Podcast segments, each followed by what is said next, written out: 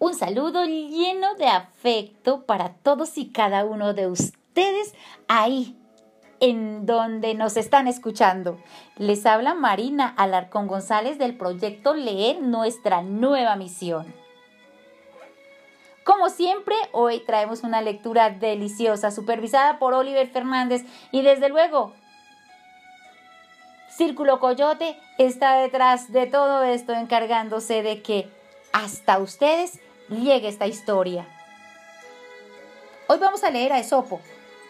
Sí, ya sé que ustedes lo saben. Cuando hablamos de Esopo estamos hablando del fabulista griego que nos contó muchas fábulas de animales y que se hizo famoso porque esas fábulas siguieron de tradición en tradición mediante la oralidad de todos los tiempos. Hoy vamos a leer La lechera. En una granja de animales vivía la joven Elisa junto con sus padres. Una hermosa mañana de verano se despertó y vio a su madre junto a su cama. Felicidades, Elisa, le dijo su madre. Tengo una sorpresa para ti.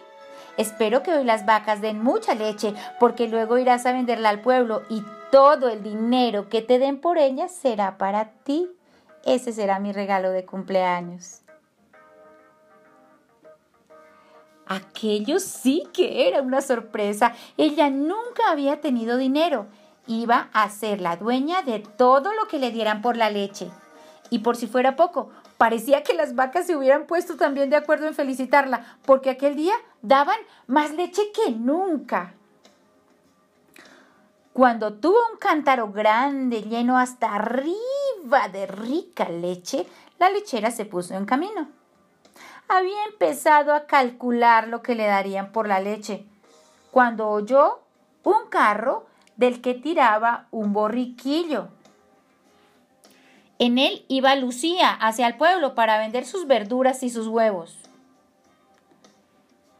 ¿Quieres venir, ¿Quieres venir conmigo en el carro? le preguntó. Gracias, pero no subo porque con los baches la leche puede salirse y hoy lo que gane será para mí. ¡Fiu! ¡Vaya suerte! exclamó Lucía. Seguro que ya sabes en qué te lo vas a gastar. Cuando se fue Lucía, Elisa se puso a pensar en las cosas que podría comprarse con aquel dinero. Mmm, ya sé lo que voy a comprar. Una cesta llena de huevos. Esperaré a que salgan los pollitos, los cuidaré y alimentaré muy bien. Y cuando crezcan, se convertirán en hermosos gallos y gallinas. Ella se imaginaba ya las gallinas crecidas y hermosas y siguió pensando qué haría después. Entonces iré a venderlos al mercado y con el dinero que gane compraré un cerdito. Le daré muy bien de comer y todo el mundo querrá comprarme el cerdo. Así cuando lo venda, con el dinero que saque, me compraré una ternera que dé mucha leche. ¡Qué maravilla! Será como si todos los días fuera mi cumpleaños y tuviera dinero para gastar. Ya se imaginaba a Elisa vendiendo su leche en el mercado y comprándose vestidos, zapatos y otras cosas. Estaba tan contenta con sus fantasías que tropezó sin darse cuenta con una rama que había en el suelo. Y el cántaro se rompió. Adiós a mis pollitos y a mis gallinas y a mi cerdito y a mi ternera. Adiós a mis sueños de tener una granja. No solo he perdido la leche, sino que el cántaro se ha roto. ¿Qué le voy a decir a mi madre? Todo esto me está bien empleado por ser tan fantasiosa y no fijarme en lo que estaba haciendo ahora.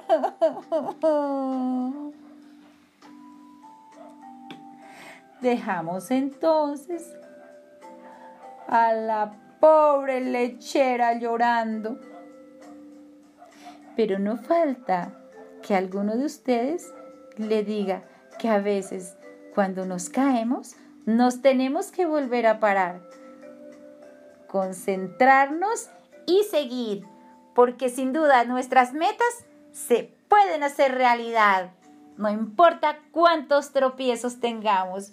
No se les olvide pedirles a sus papás que les lean. Ah, y de cumpleaños pidan libros. De Navidad pidan libros. La lectura va a cambiarnos la vida. Porque leer es nuestra nueva misión.